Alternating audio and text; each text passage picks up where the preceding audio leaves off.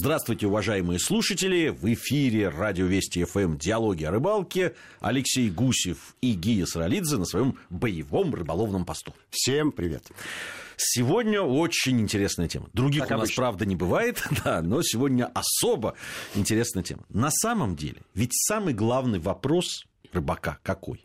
Будет клевать или нет? И почему не клюет? Ну, почему не клюет, наверное... На нее тысяча ответов. Да, это не самый интересный вопрос, а вот вопрос, будет клевать или нет, вне всякого сомнения, волнует всех и каждого. Когда лучше клюет? Где лучше клюет? Какое время года? Я вспоминаю свое рыболовное детство, может быть, даже э, юность и э, и немножко уже зрелого возраста, когда в ходу, это было советское время, были э, рыболовные альманахи, и там публиковался прогноз клёва. Это такая прекрасная табличка, где э, были расписаны месяцы, и напротив каждого месяца были либо фигурки рыб, это значит клюет. Либо их название клюет. Допустим, налим, окунь, щука. И, конечно, мы э, планировали э, свои поездки дальние. Они э, не так часто у нас случались, но раз в год мы все-таки э, куда-то далеко выезжали. И, конечно, мусолили мы эти странички пальчиком, водили там, подчеркивали нужные нам данные. Не то чтобы верили, а, скажем так, ориентировались на эти таблицы. Ну, как-то соотносили планы. Ну, дело в том, я, я могу сказать, что уверенному человеку эту уверенности добавляет, а у неуверенного вроде бы снимает э, какие-то вопросы, по крайней мере. Он может адресовать, адресовать в случае неудачи свои претензии, собственно говоря, автору этой таблички. Табличек э, было довольно много, но они были весьма похожи и, конечно, неподробные. Конечно, неподробные. Позже я столкнулся с другой статистикой. Человек был пожилого возраста, мы выпускали тогда газету, и он с нами сотрудничал в течение многих лет, больше 15. Жил он в районе Суздаля, там рядом большое озеро, и он ходил на рыбалку как на работу, а после рыбалки, как на работу, садился к письменному столу и заполнял дневник, скрупулезно записывая данные о клеве рыбы. День, Абсолютно. ветер, на температура, да, да, да, на что да. ловил. Вот все, все, все параметры, которые можно было зафиксировать, он фиксировал. И после этого сделал большую сводную таблицу, где собрал статистику за многие годы, вывел какие-то средние значения и с маниакальным упорством доказывал, что это фундаментальное исследование, на которое можно опираться. Нет, ну, наверное, в каком-то смысле, безусловно, Веришь, можно. Ну, каком-то, ну, ну, если человек 15 лет ходил, все заполнял, ну, какие-то закономерности там точно есть. Но наверняка есть какие-то закономерности, связаны они с клевом рыбы или нет, остается загадкой. Но то, что труд был проделан титанически, это безусловно, и уважение этот человек вызывает. Единственное, что общаться с ним было довольно тяжело, потому что никаких других мнений, кроме своего собственного, он, конечно, слышать не хотел. И на все у него был готовый ответ. А вот в 1987 году, 14 января, произошло вот что.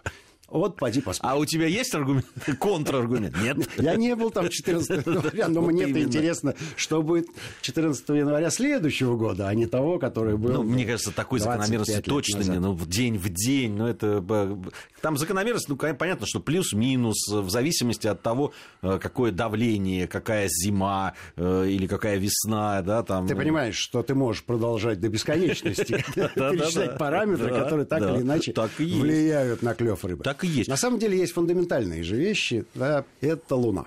Собственно говоря, большое количество гороскопов, так называемых клёва, которые сейчас есть и в мобильных версиях, и в интернете, и, пожалуйста, с точностью до минуты они определяют пики рыбной активности. На чем это основано? Соответственно, на взаимоотношении э, спутника Земли и Луны, которые так или иначе на весь мировой океан, включая малейшую лужу, влияет, и рыба так или иначе живет в воде, значит, она до какой-то степени должна прислушиваться к тому, что происходит на Луне и на каком расстоянии она от Земли и с какой стороны.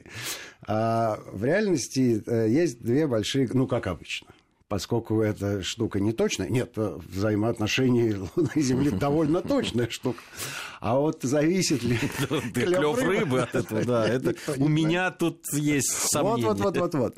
И существует две большие группы людей, одни из которых э, абсолютно точно ориентируются на подобный прогноз, на подобный гороскоп и э, стараются выходить на рыбалку сообразуя свои выходы с э, опубликованными данными. Ну и есть э, вторая значительная группа людей, которые скептически на это смотрят. И я, наверное, ближе к этим людям, потому что только Луной не ограничивается активность рыбы. И ничего с этим не поделаешь. Ну, по крайней мере, у каждого ведь есть какая-то своя статистика помимо той, которая публикуется в разных средствах массовой информации. Или сосед сказал. А вот своя статистика а, говорит о том, что клев абсолютно непредсказуем. Ну, может быть, не не абсолютно, но в большей части своей непредсказуем. Однажды у нас был чудовищный случай. А, видимо, поэтому он запомнился. Видимо, поэтому он запомнился. Как ты знаешь, у меня недалеко от Скнятина есть рыбацкий домик, и мы частенько туда наезжаем. Да-да-да. Водоем нам известен вдоль и поперек. Есть записные места, когда рыба клюет вот почти всегда, в любую погоду. Главное не лениться и пройти там километр-полтора. И приехал ко мне приятель. Июль месяц. Э, погода прекрасная, штиль. Как будто вот свинец разлит такая вода. Редкие облака отражаются в зеркальной поверхности воды. Мы просидели двое суток. Ни одной поклевки. Вот ни одной. И что удивительно, даже не было кружочков а, а, от рыбы на поверхности воды. Хотя там обычно... Крайняя редкость. Да, ну, да. Водоем большой, просматривается очень далеко, рыба довольно много. Вот что с ней было в этот момент, никто не знает. В общем, мы и сидели, и ходили, и лежали, и бросали разные прикормки в воду. Меня насадку, глубину. А, поспали там, проснулись снова, не уходя с водоема. Ну, это было... Причем у нас были донные снасти, закинутые на изрядное расстояние. И удочки маховые недалеко от берега. Ноль. Вообще ноль. Такого в жизни у меня никогда не случалось. Да, такое, Чем это объяснить? такое бывает. Да, вот жалко у меня не было тогда какой-нибудь таблички, гороскопа с тем, чтобы сверить. А, собственно говоря... А что произошло? Что там с Луной у нас? Куда? Ну, был день, поэтому Луны мы не видели, но, по крайней мере, вот такой поступок рыба совершила, и наверняка э, постфактум э, их теологи могли бы объяснить, а если бы взяли пробу воды, а вот если с рыбалкой, бы туда вот еще... Это то, с чего мы начинали нашу программу сказать, почему не клевало потом, постфактум, это, в общем, ты знаешь, даже не надо их теологов звать по этому поводу. Тем Сами более, что мы знаем очень много их теологов, и ни один из них никогда не ответил нам на вопрос, будет клевать или нет. И, или почему клевало, и нет, почему... но они отвечали только уклончиво. Вот. То есть, а, ну, прогнозы ведь э, научных работников, они имеют такую э, интересную форму, что никогда не Ну, как синоптики. Ну, может, будет дождь, а может, нет. Ну, это да. А вот почему шел дождь позавчера, это, пожалуйста. Да-да-да, поэтому постфактум-то можно все объяснить. А ты помнишь, вот мы ехали, а там был Вороний Грай, а значит, да, и да, так да, далее. Там уже все выясняется. При этом, когда клюет, абсолютно все равно. Какое давление, ни на что не обращаешь внимания. Клюет и отлично. Ты в прекрасном настроении. Но видишь, видимо, в этой непредсказуемости и, наверное, сам, самый корень интереса рыболовов э, к тому занятию, которое Интрига, посвящают. драматургия, да, я бы сказал. Что... А иначе магазин. Иначе пришел, э, взял, что тебе нужно, собрал урожай. Ну, кто-то любит и так, конечно, ходить. Ну, да, действительно, вот это вот... Но когда не клюет совсем, и, а еще, особенно когда, э, ну, допустим, погода, вот как ты рассказывал, да она располагает всех к тому, что ну сейчас-то, и ты будешь хорошо видеть поплавочек, и каждое шевеление его, и, и так будет это все здорово. Это... Тут есть еще один нюанс, ведь в такую погоду и рыба-то не очень нужна, но когда ее тотально нет, тотально, ну вот это, это просто пощечина, ну как же так? Я помню, а бывает еще, э, еще более обидная ситуация. Помнишь, мы как-то ездили э, ловить на торфянике э, карася угу. прям в лесу, красивое да, место, да. торфяные такие озерца, пруды, не знаю.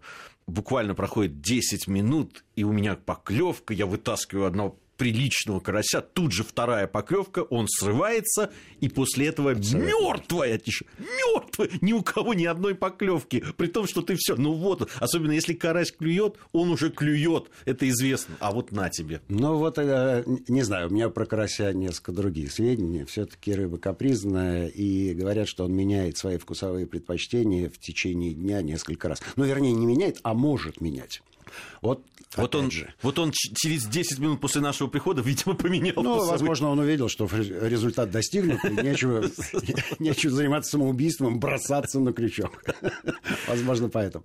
Про карася у меня есть любопытнейшая история. Даже скорее не про карася, а карпа, ну, карповые рыбы. Значит, есть такое довольно серьезное, а, сцементированное сообщество, называется карпятники. Ловят они карпов и сазанов, ловят по своим правилам, соревнуются между собой. Э, соревнования носят любопытное название «эндуро». Ничего в этом негативного нет. Все они люди нормальные, умные. Просто эндуро – это а, чемпионат, соревнования, которое нон-стоп продолжается в течение продолжительного времени. Обычно 100-часовое эндуро. Это значит 4 четверо суток, четыре дня и четыре ночи, ты, не вылезая, сидишь на водоеме. Количество всяких прикормок, э, всяких э, приват, всяких аттрактантов, которые они добавляют в бойлы, исчисляется, ну, наверное, сотнями. А еще же можно делать комбинации. И вот здесь мы, как в хорошем детективе, подвесили интригу. Люди с удовольствием сейчас послушают новости лучшие на э, радиостанции, а затем мы вернемся и продолжим про рыбалку.